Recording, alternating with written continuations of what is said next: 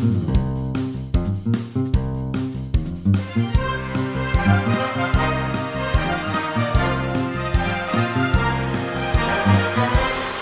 sí que estoy grabando con el Audition, porque Premiere y Audition eh, me han cambiado los dispositivos de entrada y de salida. Comprobad siempre los dispositivos de entrada y de salida antes de emitir en directo. Esto es muy- esto Nosotros es estamos muy, muy preocupados por los dispositivos de entrada y de salida. ¿Qué? Y hay mucha gente que se preocupa por dispositivos de entrada y de salida.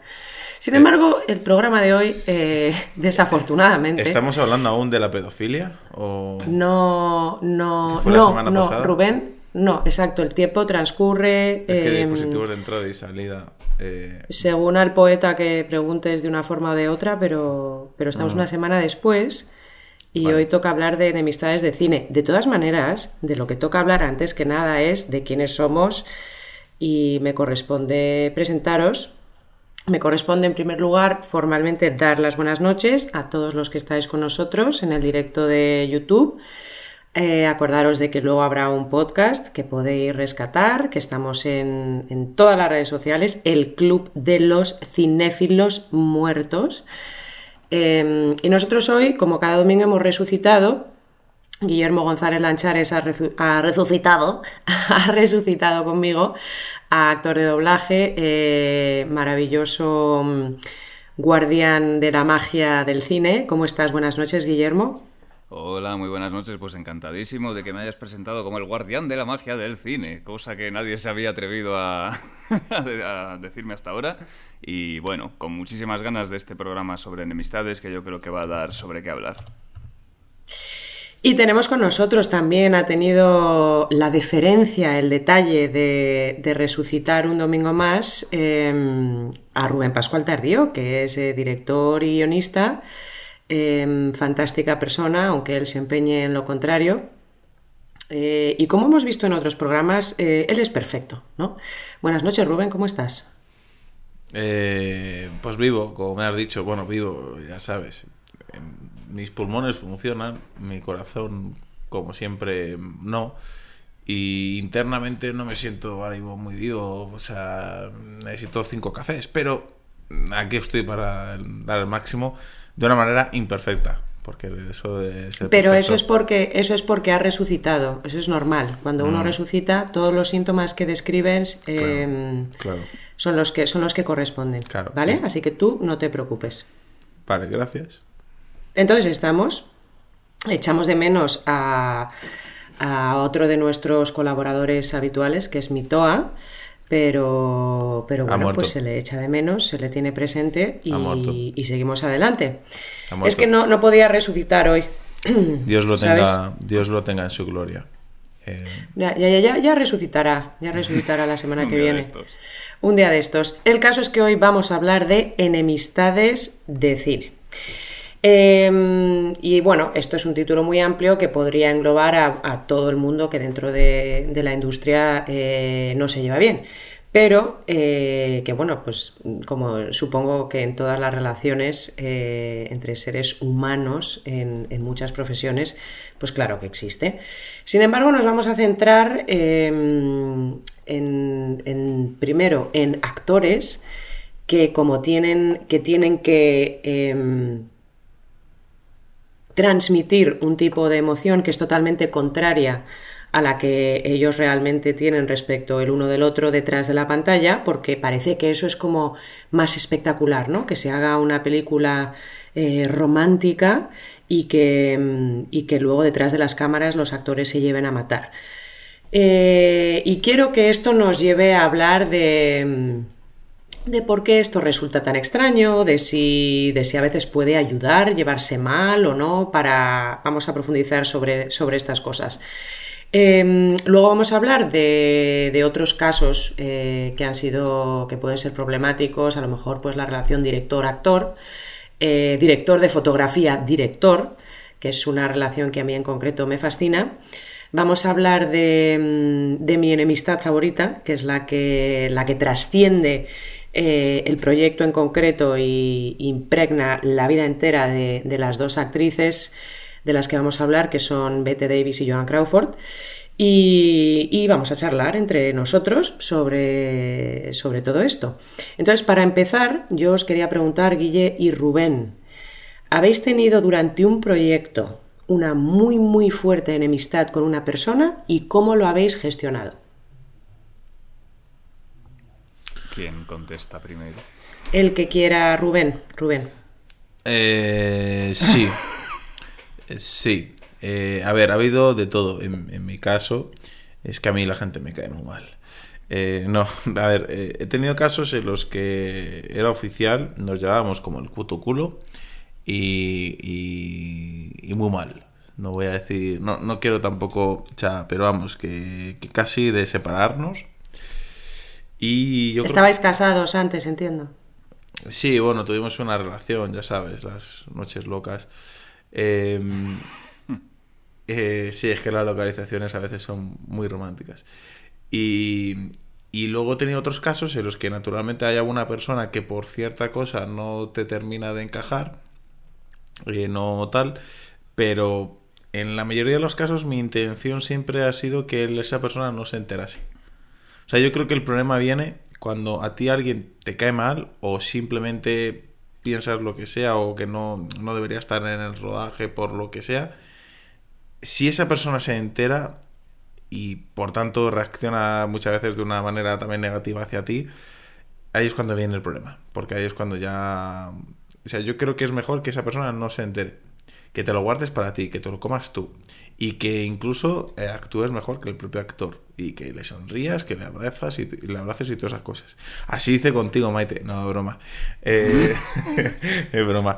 Pero, pero sí, sí, me ha tocado fingir. Y desgraciadamente la vez en la que más verde estaba, que fue cuando estaba estudiando, y que no era consciente de que realmente las cosas te las tienes que comer o que si ves que está afectando al resto del rodaje tienes que hablarlas aparte, la vez que más verde estaba pues no tenía esta conciencia. Entonces casi nos tuvieron que separar. Incluso otro, otro, otro momento que alguien me paró porque iba a partir en la pértiga a una persona en la espalda.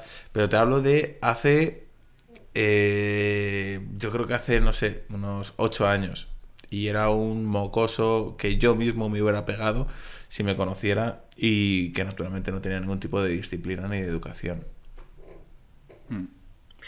Muy bien, has, pues mencionado dos cosas muy importantes que yo quiero que, sigan saliendo a lo largo del programa, que, es la disciplina y la educación y, el respeto. Ya, pero me, mm. gusta que, para empezar lo hayas adelantado.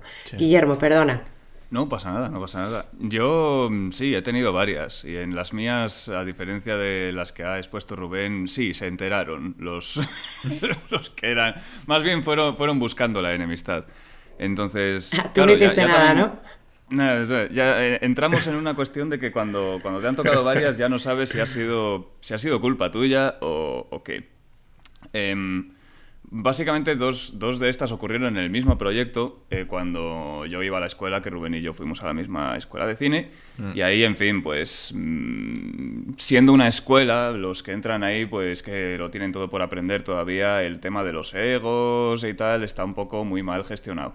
Entonces, no sé si te acordarás, Rubén, que mm, en segundo, cuando estaban cercanas las prácticas, bueno, las prácticas, los, los cortos finales, que algunos se extendieron hasta, hasta el verano, creo que el tuyo fue de los últimos y tuvisteis que rodar en julio, abrasador. Exacto, el último, sí. el, mío, el mío pasaba las fregonas por el suelo, por el sudor. No, no, no, no, debió de ser, debió de ser horroroso ese, ese rodaje, pero bueno.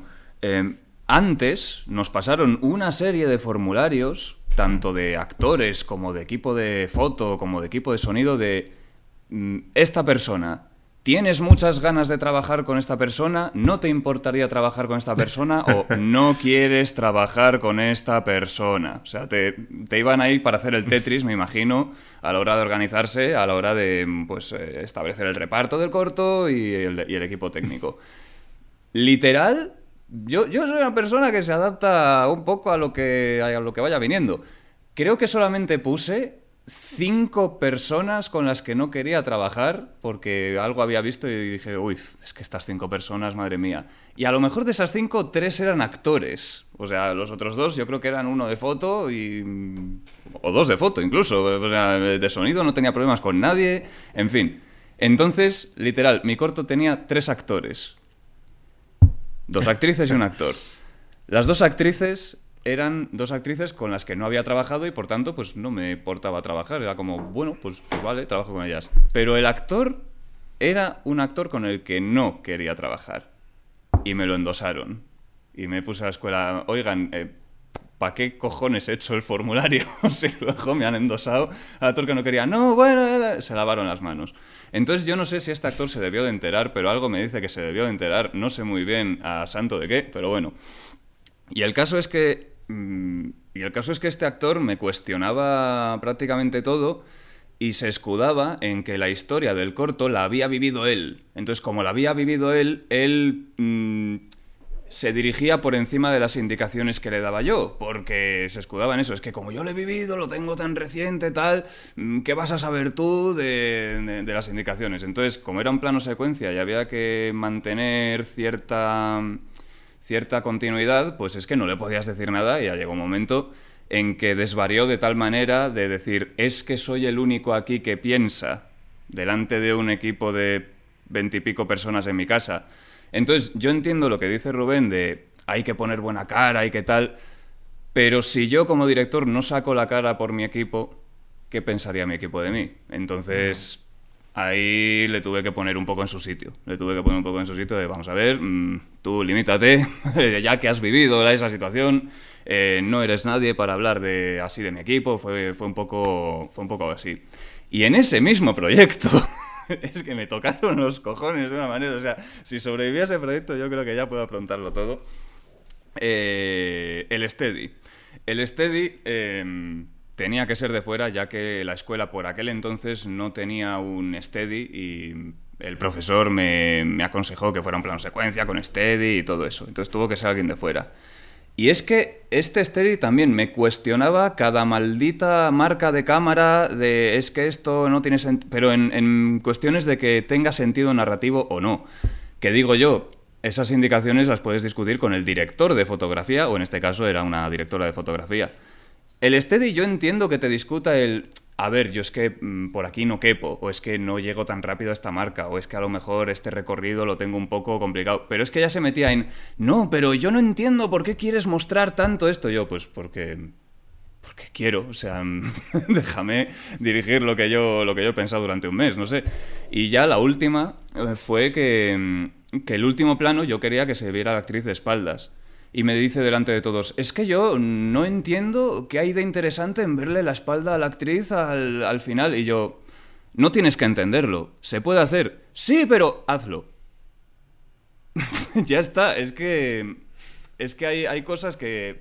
La fina línea de, de hasta dónde puedes opinar y hasta dónde no puedes opinar.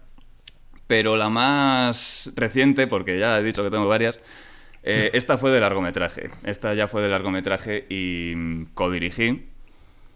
Y había, había diferencias entre el codirector y yo porque mm, habíamos, eh, digamos, eh, habíamos pactado una serie de directrices, los planos, las emociones de los personajes y tal, y la mayor parte de las veces en set mm, cambiaba todo lo que habíamos pactado, que a ver, realmente él era el padre de la idea, entonces, bueno, sí, estaba en derecho de hacerlo, pero claro, entrábamos a veces en esa situación de que yo ya había indicado a los actores y luego él eh, cambiaba todo con, con su idea.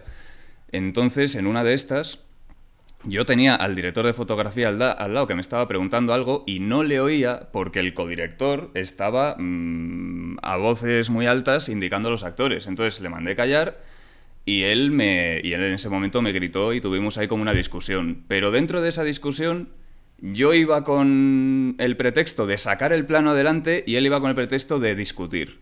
Y esa fue un poco la, la diferencia y eso fue un poco lo que hizo que el resto del equipo se posicionara un poco a mi lado. Y fue el último día de rodaje encima, o sea, no había pasado nada a lo largo de toda la película, pero ese último día fue como, pues vale, pues mm, ya está, vamos a pasarlo mal el último día. Pero bueno, pues ya está. Ya mm, tampoco es que haya rodado mucho más desde entonces, pero seguro que habría alguna otra anécdota, visto lo visto. Bueno, Guillermo, pero yo creo que tú mismo te acabas de responder a, a aquella pregunta que hacías hace, mm, hace pues dos Media minutillos hora. de ¿para qué, ¿para qué he rellenado el formulario, no?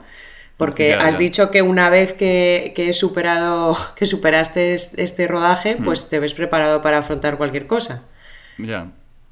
Así que yo creo que, que yo creo que es una de las, lo iba a decir más adelante, pero yo creo que es una de las estrategias que pueden resultar muy útiles cuando estás eh, en una situación de este estilo, que es tomate- tomártelo como, mm, como un reto para, para afrontar en el futuro dificultades que seguramente van a ser mayores.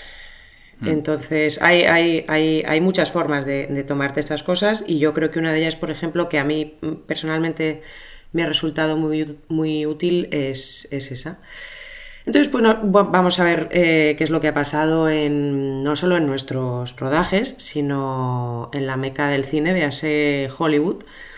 Eh, y vamos a empezar, como decíamos, con esta, con esta relación de actores que delante de la pantalla eh, se tienen que llevar de una manera y detrás de la pantalla se llevan de otra. Em, no sé si mm, casualidad, pues la verdad no lo creo. Probablemente es porque no he podido, obviamente, peinarme todas las películas y todas las relaciones de este estilo que se han dado en la historia del cine, pero las que más me he encontrado han sido situaciones de romance delante de la pantalla y odio detrás.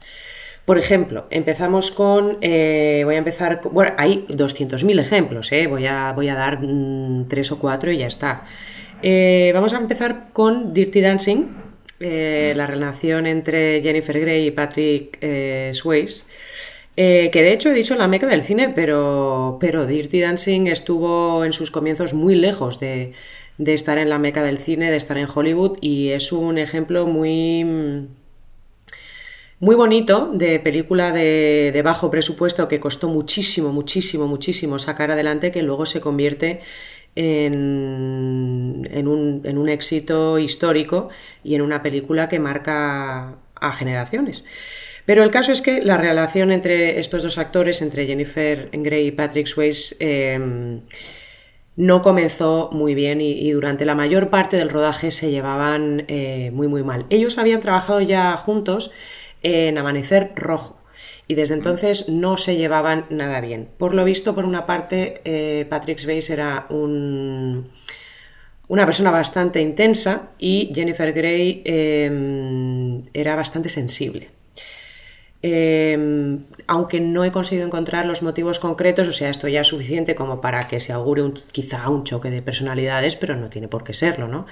El caso es que cuando la seleccionan a ella para, mm, para Dirty Dancing, eh, que tuvo competencia como por ejemplo Sarah Jessica Parker y otras muchas act- actrices eh, que luego han sido muy conocidas también, pero ya cuando la fichan a ella, eh, suplica que contratasen a cualquier otra persona, cualquier otro actor, eh, antes que, que a Patrick Swayze. ¿Qué pasa? Que conforme ella podría haber sido sustituida, porque, bueno, pues a lo mejor no resultaba tan difícil encontrar a otra actriz eh, pues con aspecto naif, idealista eh, y que no supiera bailar y tenga que aprender durante el rodaje, la figura de, un actor con las cualidades que tenía, mm, como las que tenía Patrick Swayze, era casi imposible de, encontrar. Entonces, pues no, eh, lo contrataron a él y, mm, y empezaron a rodar y las cosas... de hecho, al inicio del rodaje, él pidió hablar con ella. Eh, porque le llegaron noticias de que ella no quería trabajar con él y, bueno, habló con ella eh, supuestamente lo arreglaron antes de empezar a rodar. Ellos iban con una buena disposición a la hora de rodar, pero luego, pues, eh, desde el primer momento todo se torció porque parece ser que lo que hemos dicho antes, él era un tipo bastante intenso, pero, pero además pues tenían formas de trabajar muy distintas. Ella eh, era muy sensible, eh, tenía muchas inseguridades eh, que bueno, estaban justificadas porque Patrick Swayze era un bailarín profesional en toda regla. Y estamos hablando de eh, ballet clásico en, las, en la Joffrey de Nueva York. Perdón, que me voy a morir. Y, y entonces pues ella, yo no sé, pues se sentiría insegura. Lo que pasa que también ese era su papel. El caso es que ella quería estar permanentemente ensayando. Siempre llegaba antes de tiempo, eh, y él era todo lo contrario, como lo tenía todo dominado, llegaba tarde, llegaba tarde, pero lo hacía todo perfecto, etcétera, etcétera. Entonces, bueno, pues surgieron muchísimos, muchísimos eh, roces.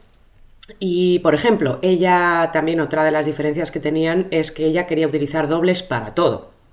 Y él no, él era todo lo contrario. Por la escena famosa del tronco, cuando están practicando el equilibrio, ella dijo ni de broma, esto lo hace un doble, yo no lo hago. Y él, eh, que era todo lo contrario, lo quiso hacer de hecho, se cayó eh, y provocó que parase en la producción durante, durante bastante tiempo, costó mucho dinero y, supuso un grave problema, pero al margen de esto, que bueno, era una decisión de cada uno, pues cosas así provocaban que pues él no, la tuviera eh, en muy buena estima, pues porque pensaba, Buah, esta no se atreve a hacer nada, pero porque ella llegaba a pedir dobles incluso en escenas eh, de conducción, vamos a decir, de lo más normal, ¿sabes? Porque le daba miedo tener un accidente. Eh, entonces, bueno, pues se juntaron dos personalidades bastante incompatibles al parecer. Lo que pasa que luego, después de la película y ya cada uno por separado, eh, se reconcilian y, bueno, pues no pasó de ahí. También jugó un papel muy importante el director, que luego hablaremos, Rubén, de, de, cómo tú has manejado, no que tú te lleves mal con alguien, sino que otras personas de tu equipo se lleven muy mal, luego lo, lo hablaremos. Pero Emil Ardolino, que, fue el director, eh, supo manejar muy bien eh, estas desavenencias porque muchas de las, bueno, no sé si os acordáis que en la película hay muchas veces que él se frustra con ella porque no puede aprenderse los pasos, etcétera. Todo eso es real. Eh, ahí no está nada ensayado. Y entonces, bueno, vamos a pasar a otro ejemplo de los que teníamos preparados para hoy, que es el de Claire Danes y Leonardo DiCaprio en Romeo y Julieta. Aquí el problema eh, viene porque, por lo visto, Leonardo DiCaprio, que entonces tenía 21 años, era también es una cuestión de personalidades completamente incompatibles. Eh, se pasaba el día haciendo bromas, pero bromas no de llego y cuento un chiste, sino que por lo visto a él le mm, gustaba mm, mucho mm. ya preparar bromas de estas que, según a quien se lo cuentes, y me lo creo perfectamente, son de mal gusto.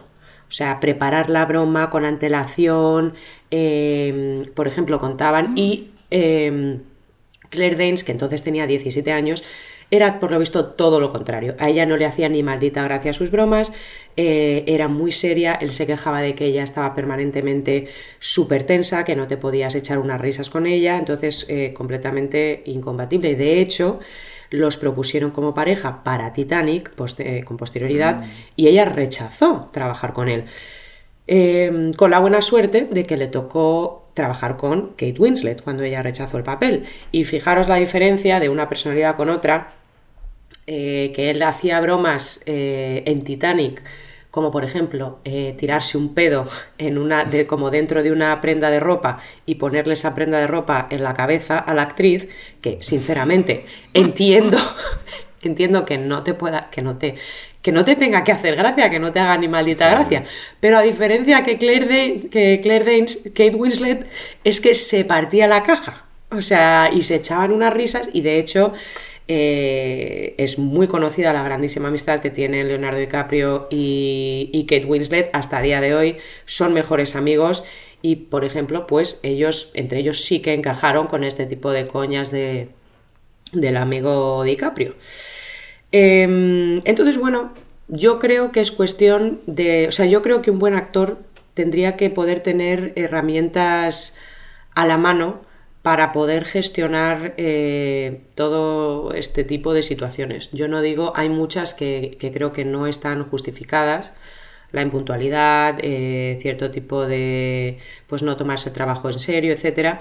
Pero eh, cuando estás en set tienes dos opciones, o coger la puerta y fastidiar el proyecto, que es, no es tuyo, es de un equipo, o mm, hasta donde puedas tratar de darle la vuelta, tomártelo de otra manera, eh, tratar de verlo a lo mejor como un... Mm, ya sé que esto suena descabellado, pero como una ventaja. Eh, o sea, yo, yo creo que en eso también consiste ser un buen actor. Y, bueno, vamos con otro ejemplo. Em, bueno, de hecho, para dar un poco de, tregua a, nuestros oyentes y espectadores de mí, eh, ahora sí que le quiero preguntar a, Rubén que si se ha visto en una situación en la que dos actores o miembros de, su equipo se lleven a matar y cómo lo ha gestionado él en esa situación. Eh, sí, me pasó, me pasó. Me pasó con dos actrices en concreto eh, que no se aguantaban eh, por razones muy lógicas, ya que una de ellas era eh, un poco déspota y arrogante, y lo fue no solamente con esta actriz, sino con todo el equipo. Em, y bueno, realmente me lo tuve que comer yo, en el sentido de cogerla y y digamos meterla en una especie como de burbuja en la que no hablara con nadie que no fuera conmigo. Y así lo hicimos. Hicimos la escena en la que, bueno, compartía con esta otra actriz, pero la verdad que también era una escena con cierta tirantez, entonces tampoco se notó demasiado el, el mal rollo, incluso lo que decías fue yo creo que una ventaja, pero sí que empezó, lo dicho, tenía eh, ciertos comentarios muy crueles con, con jefe de sonido, con quien estuviera ahí. Entonces le dije, le pedí, eh, digo, habla conmigo y nada más que conmigo. Punto. Vamos a terminar la jornada. Además ella no tenía que salir ya más, no tenía que trabajar más eh, como tal. Y nos, nos, había hecho una putada muy grande ese día a todos y además apareció, pues eso, siendo una déspota.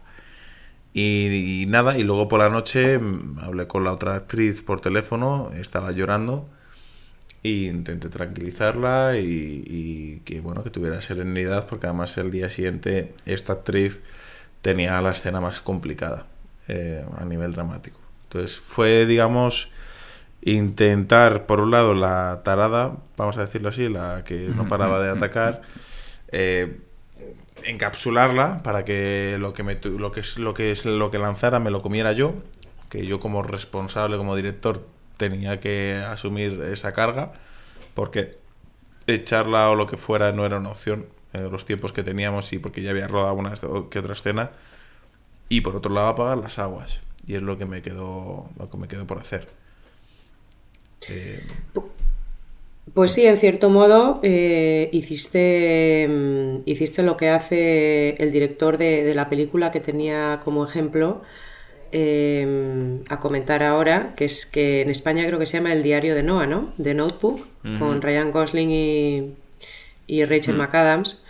Eh, pues el director Nick Casavetes hizo, hizo algo muy parecido eh, porque mm, desde el principio se vio que se llevaban a matar estos dos actores y los mandó a terapia. Eh, a tomar por saco. Directamente, los mandó a terapia. Eh, y es muy curioso porque ellos se llevaban muy muy mal durante el rodaje, pero hasta el punto de que Ryan Gosling pidió dos cosas. En una escena llegó a pedir que por favor le pusieran a otra persona para que le diera la réplica fuera de cámara porque como era un plano suyo, que es que no la podía tener delante, que no estaba sacando nada de ella, etc. Y, también pidió que ya directamente que la despidieran. Y mm. también me hace mucha gracia porque em, luego ellos, está claro que del amor al odio solo hay un paso y viceversa, porque luego ellos fueron pareja después de la película durante, durante bastantes años y, de hecho Ryan Gosling luego cuando ha tenido otras parejas, etcétera, ha comentado que, pocas van a poder superarla a ella y a Sandra Bullock. Son, son las, que, las que tiene ahí en el, en, el, pedestal. Es que Sandra Bullock es Sandra Bullock. está claro. esa mujer está en el espacio. ¿El qué? Que esa mujer ha estado en el espacio, tú no puedes superar eso. Es verdad, es verdad, es, astronauta. Pasas una noche con ella y te hace ver las estrellas. Y verás, ¡ah! Es astronauta. Y, también es muy curioso, que es una pregunta que yo le quería hacer a mi Toa, pero os la voy a trasladar a, los dos.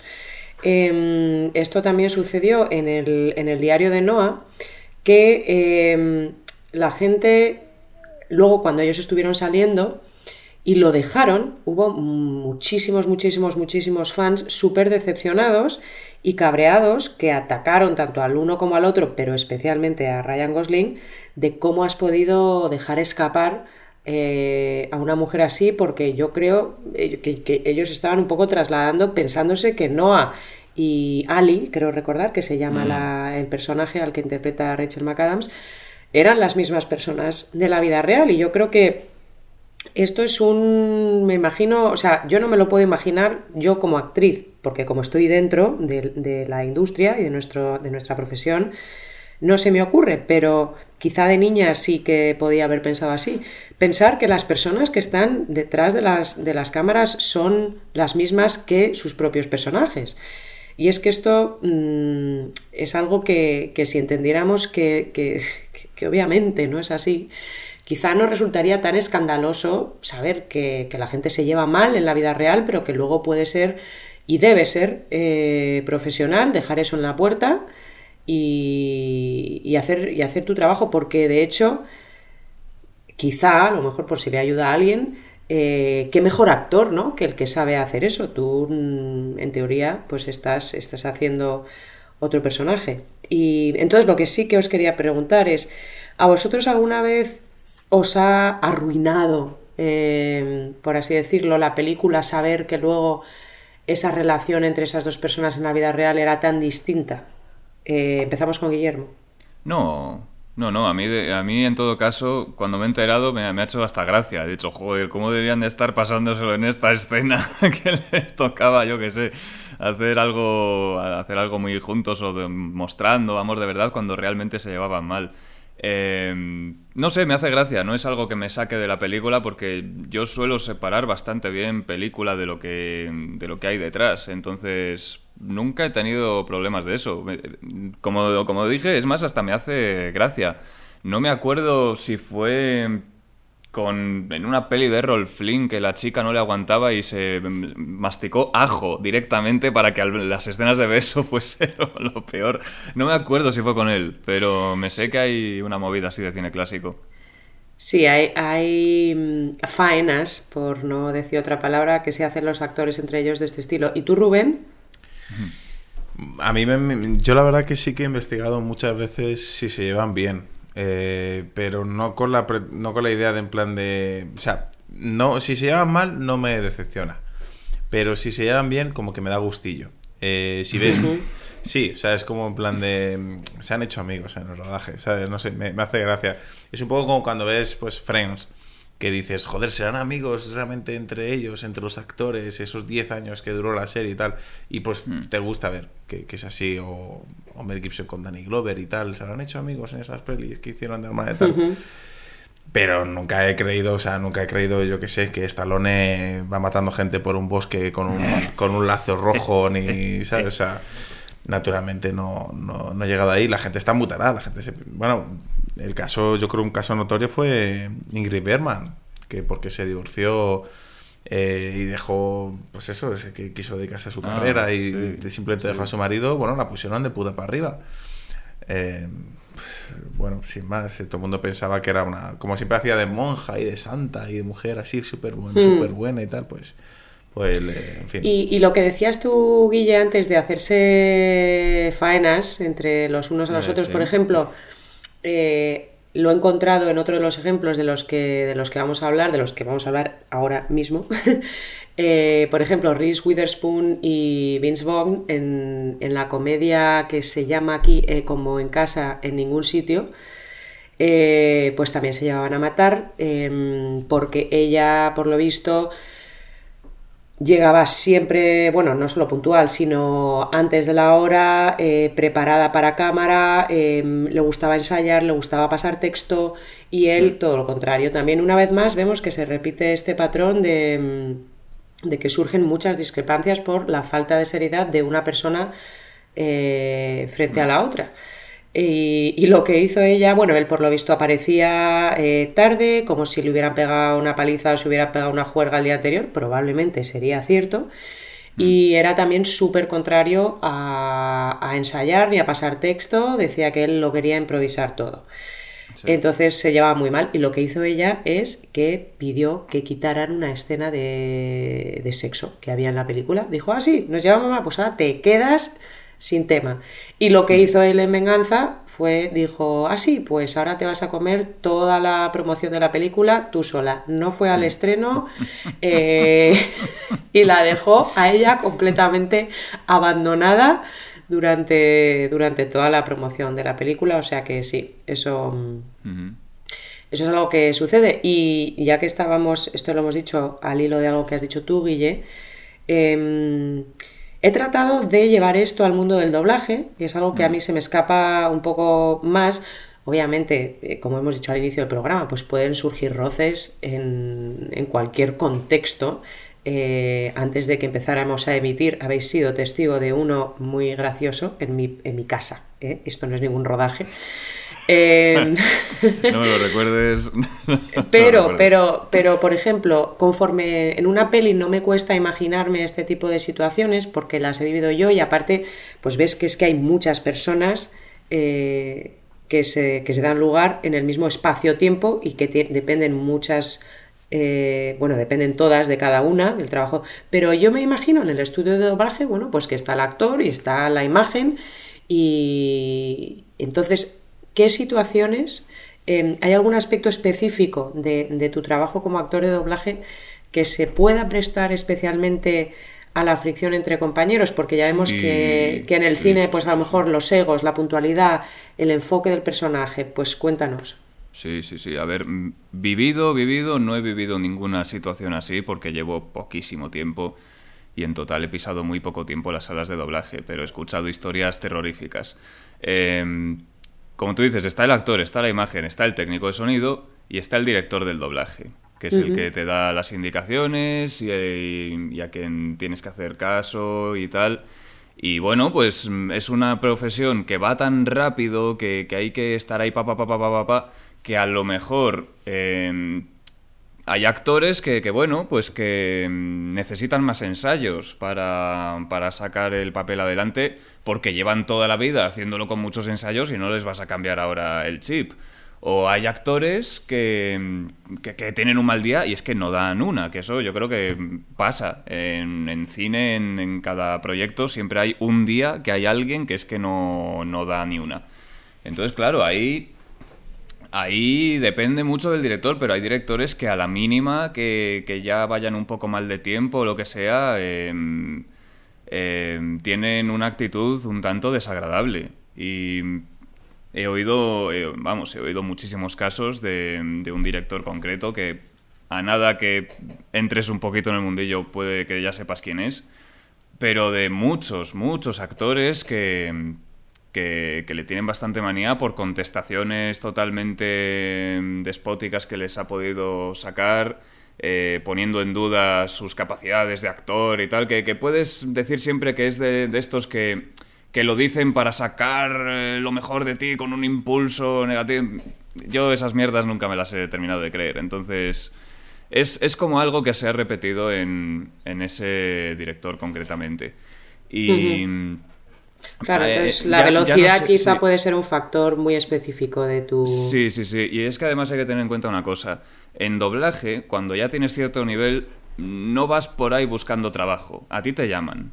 A ti te llaman los estudios y te dicen, oye, mira, somos del estudio tal, nada, que, que es... Em, que qué tal lo tienes el día X para em, doblar tantos takes con el director tal. Yo me sé de actores que si que dependiendo de qué director los convoque, van o no van. Es tan fácil como eso. Es, ah, que el director es este, no voy.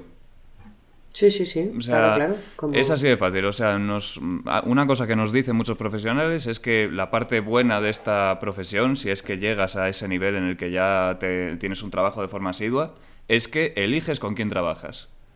Entonces, al principio, cuando estás empezando, te tocará trabajar con, con todos y qué se le va a hacer, pero que ya habiendo adquirido cierto nivel y cierto estatus, pues eh, hay unos cuantos directores con los que la gente más profesional no quiere trabajar sí, sí, eso, eso, sí, eso, eso pasa también en, pelis y de actores los unos respecto a los otros. Por ejemplo, en la, en la película que vamos a comentar ahora, bueno, voy a comentar tres muy brevemente. eh, donde también se añade eh, algo que mencionabas respecto a, ser despótico y en general pues a, no tener respeto por, tus compañeros y en este caso concreto de estos tres ejemplos en el sentido de no pensar que, eh, bueno, perdón, pensar que el compañero, que tu partener no es lo suficientemente bueno, no es tan bueno como tú. Por ejemplo, esto le, pasa a, le pasó a Bill Murray en Los Ángeles de Charlie con respecto a Lucy Liu. Él pensaba que ya era como actriz mala de solemnidad y bueno, pues al margen de que él tuviera esa opinión interna, que será más o menos acertada, no se le ocurre mejor idea que hacérselo saber a ella.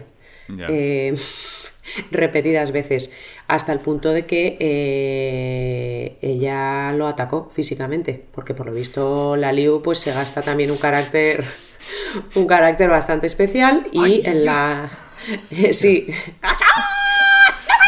Claro, los eh, claro. Bueno, no sé si hacía cosas así, la verdad. Em, con las sensibilidades que hay ahora, pues igual me, llueve todo tipo de... Eh, lo he hecho con la mejor intención que conste. Eh, pero bueno, el caso es que en la siguiente entrega ella dice que no quiere trabajar con Bill Murray y en, el, en este caso, eh, como estamos hablando del tipo de película que estamos hablando, donde, donde pues tenía un peso importante eh, pues obviamente Los Ángeles, más que el personaje de Bill Murray, pero también un poquito más lo, externo, pues esas, esas secuencias de acción, etc. Mm. Tuvo más peso la opinión de, Lucy Liu, que decide que no quiere trabajar. Y eh, también esto le sucede a, por ejemplo, a Marilyn Monroe con Laurence Olivier mm. eh, en El Príncipe y la Corista. Él también pensaba que ella no era digna de, trabajar con él a, nivel interpretativo y esto pues eh, ocasionó muchísima, muchísima fricción durante el rodaje y también le sucedió a, a Jim Carrey con es de nombre de pila es Tommy Lee Jones, ¿no? Tommy. Sí. Sí. Um, ah, sí, sí, vale. En, la de Batman. Sí. Estoy, sí, ¿no? Esto, sí, sí, En, una de las Exacto, pues por lo visto, efectivamente, eh, Tommy Lee Jones no eh, me gusta porque enlaza con hace mucho el programa que hemos hecho de, Jim Carrey, pues no tenía una muy buena opinión de las capacidades eh, actorales de Carrey porque no era fan de toda su teatralidad, de bueno, de su estilo tan específico, ¿no? Sí, sí, sí. Y, se lo hacía saber permanentemente y, bueno, pues eh, tenía un muro puesto a la hora de recibir lo que le daba Carrey como actor y de hecho casi no rodaban juntos porque pues eh, era totalmente, totalmente, era muy desagradable. Así que bueno, aquí, aquí vemos ejemplos de, de ese actor, ese profesional que no concibe al otro como lo suficientemente bueno que yo creo que al fin y al cabo, pues eh, quizás sí que se puede medir de cierta forma, pero me parece muy soberbio y sobre todo me parece una falta de respeto. Em, claramente, desde luego, hacérselo saber al compañero. O sea, eso me parece mm. que está fuera de lugar y que es un despropósito. Em, así que bueno, pero y de aquí eh, quiero pasar ya a los casos donde, donde llegamos a las manos, al más puro estilo Rubén Pascual Tardío le parte una pértiga. Eh, yo ya no soy aquel hombre, ¿vale? O sea, ah. yo como Pero si tú eras perfecto. Yo nunca he sido perfecto. Que sí, hombre, que sí. No me insultes, yo no, me gustan las cosas eh, perfectas. que sí. Em, entonces, bueno, casos de estos, uno de los más sangrantes que me he encontrado es eh, Wesley Snipes en Blade, em, que llegó al punto de, bueno, por lo visto se pasaba todo el día fumado. Eh, eso ya va a empezar pero llegó a tener que comunicarse con sus compañeros y en específico con el director, porque esto para mí enlaza con, eh, vamos a dejar de hablar de actores que se, bueno, o, a poner en pausa, porque sí que vamos a cerrar con eso, actores que se llevan a matar. Eh, vamos a hablar de directores que se llevan mal con sus actores eh, y también quiero hablar de la, de la relación del dire de foto y el director.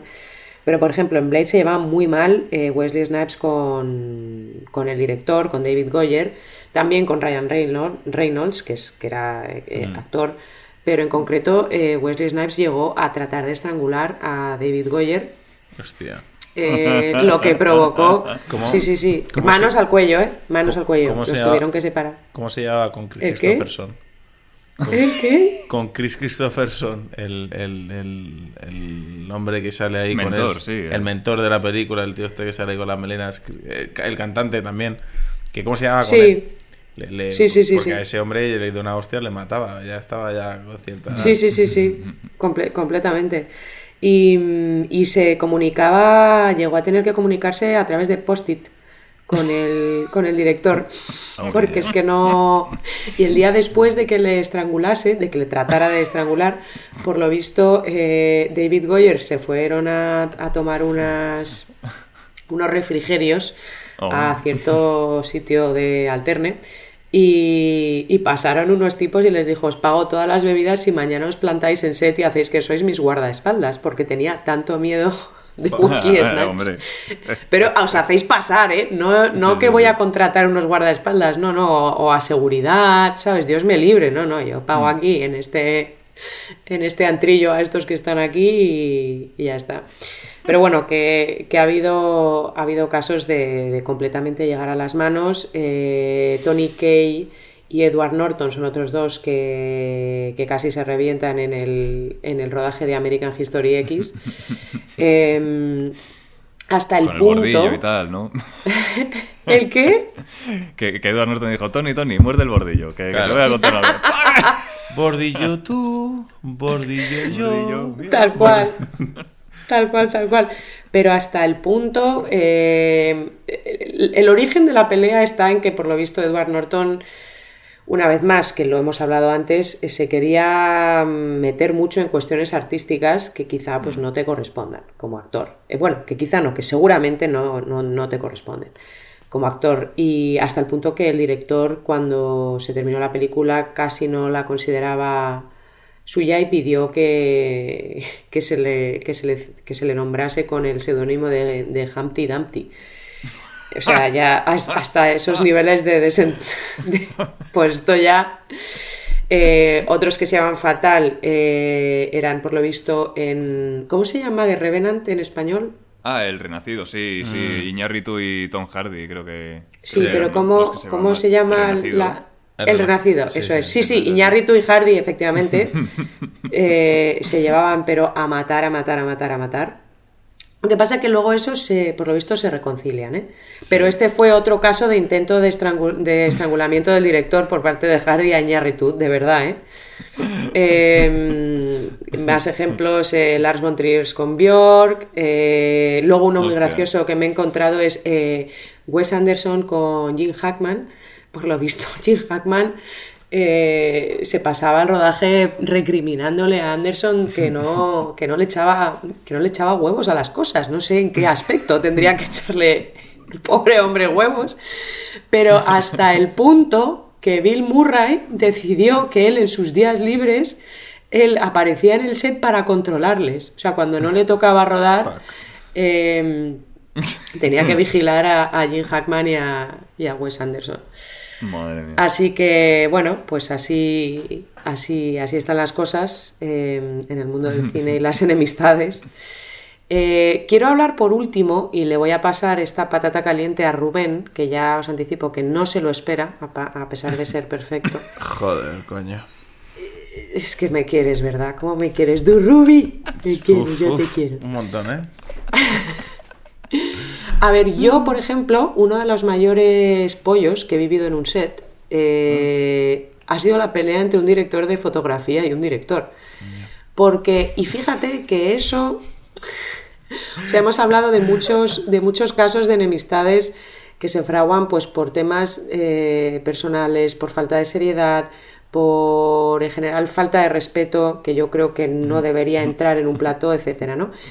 Pero en cierta medida puedo entender que haya un germen, un germen de conflicto entre el director y el director de foto, porque hay veces que a mí no me queda claro dónde termina el, trabajo de uno y empieza el del otro. Entonces, siempre eh, he oído muchos choques de egos en este sentido Y yo en concreto he sido testigo de, de una pelea muy gorda, eh, verbal, y todo era, mm, pero a nivel... Eh, ¿Por qué no? Porque es que esto conforme a la escuela no sé qué se haría así, tú lo sabes perfectamente, pero tú no quieres aplicar tal técnica y tú no quieres aplicar tal método. Tú los, les oías a los dos y decías, bueno, pero es que eh, tienen razón los dos. O sea, esto es una cuestión de me gusta más el, el rojo y a mí el azul, ¿sabes? Eh, ¿Qué opinas tú sobre esto? No opinas, a lo mejor no opinas Está, nada. está muy mal, está muy mal. Está muy mala cosa. Como es lo que, lo que te dicen los mecánicos, esto va a ser... Esto, Esto va a ser, no. una obra gorda, sí. Que no, no, no, hay típica frase, esto va a ser la cadena, la transmisión. Sí, bueno, sí, sí. sí. en definitiva, ¿tú qué opinas de este tema? Eh, bueno, yo creo que es una cuestión de preproducción, siempre. Es que no puedes estar en mitad del rodaje decidiendo el estilo ni, ni nada. O sea, es que, vamos a ver, eh, tú tienes una preproducción, el director de foto y el director tienen que ponerse de acuerdo técnicamente. Y en el rodaje, cada uno que se encargue de lo que se tiene que encargar. El director, si es posible, que el día del rodaje no se tenga que encargar de nada eh, técnico, de ningún tipo de decisión visual. El director en el rodaje tiene que estar con los actores. Punto. Y el director de fotografía tiene que estar sa- sa- sacando eh, artísticamente y técnicamente su parte. ¿En qué se carga, encarga cada uno? Pues a ver, si vas a una escuela así y tal, y dice, pues, pues mira, tú le dices al director de foto lo que quieres y el director de foto te lo hace. Pero no es tanto así, porque existen callos, existen experiencias, existe la retroalimentación y, lo suyo es escuchar y ponerse de acuerdo, porque la mayoría de las veces el director de foto tiene cosas que proponerte visualmente mucho más interesantes que las que tú tienes. Entonces, Mm. antes del rodaje tienes que encargarte de decidir eh, el estilo a nivel de, pues si va a ser cámara en mano o no va a ser cámara en mano, eh, la paleta de colores, el formato. Formato me refiero a si va a ser un 16 novenos o un, un 235 o 239 o, ci- o- en fin, tienes que decidir el formato. Tienes que decidir eh, el, el, el por qué, o sea, el- realmente el, puzzle que estáis montando, realmente el, el por qué, qué intención tiene cada plano, por qué lo estás haciendo. El direct foto no es simplemente un, mocho, un, chico, un muchacho que te, que te hace el plano que tú quieres y ya está. Tiene que saber narrativamente el por qué estás haciendo eso. Y todo eso tienes que hablarlo de antes. Naturalmente en el rodaje van a haber imprevistos, va a haber problemas externos y demás, pero lo tenéis que solucionar los dos sabiendo hacia dónde vais y qué queréis contar visualmente y, y por qué estáis haciendo ese plano o si va a surgir otro va a ser de, de tal modo porque ya hemos planteado una unidad visual en este es que siempre se basa un poco lo mismo en simplemente no hacer una preproducción. Es que esto, te puede pasar con un jefe de maquillaje eh, con, con una directora de arte con un jefe de sonido te puede pasar con quien sea. Eh, entonces, sí, hay grandes movidas, pero de nuevo es, es un poco eso. También hay otros directores de foto que se saltan ciertas cosas de mala manera, ciertas cosas que no deberían hacer, como por ejemplo dirigir actores. Que son cosas que no se deben hacer y que si se hacen es para una acotación naturalmente técnica, eso sí que está siempre permitido, en plan de, oye, pues puedes, ya que tal, más, más aquí, más allá y tal, pero algunas veces incluso se van a tema de dirección de, de motivo interno. Y, hombre, si tienes mucha confianza con el director y los dos tenéis muy claro el guion y tal, pues puede ser, pero muchas veces eso sale mal. O sea, ¿sabes? Bueno, cuidado, te puede salir un actor también con que él no va a tomar una nota de un dire de foto, ¿eh? Que me ha pasado también. Me pasó una actriz eh, que le dijo básicamente, el director de foto le estaba diciendo, mira, pues ponte aquí para la tal marca y no sé qué. Y le dijo, no, no, yo de marcas nada, yo voy a hacer lo que me dé la gana. Yo me voy a mover. No, no me refería a eso ahí. No, no. Yo me Sí. refería en concreto que si un dire de, si un dire de foto eh, te da una directriz, vamos a llam- como tú la has llamado, Sí. emotiva, Ah, sí. puede ser que, que el, que el actor mm, pues le diga, es que, perdona, pero es que yo esa, esa observación de ti no la puedo o no la debería tomar, entonces aclárate. No, no, lo que me describes tú es una desfachatez, Claro. hombre, ¿cómo no? O sea, Claro. no. Bueno, en este caso yo no sé si, o sea, si eso pasara y demás, y yo fuera el actor, lo que haría es asentir, decirle, "Mm, vale, eh, así sin más, y luego hablaría con el director aparte. Le diría, oye, mira, tal persona. Claro, claro, es exacto. Tú, Que- lo- ¿A quién hago caso? Es que es una es, cuestión de. si- eso si es. yo ya, o sea, ya, ya no te voy a que tú eh, tengas un problema con hacer lo que se te dice, sino que te dicen dos cosas que son incompatibles dos personas distintas. Entonces Claro. tú no sabes lo que hacer. Claro. Y se reduce, una vez más, como siempre dices, a un problema de organización. Sí, generalmente sí. Es que el día del rodaje, si, si es que aunque vayas organizado, vas a tener problemas. Pues vete organizado al menos.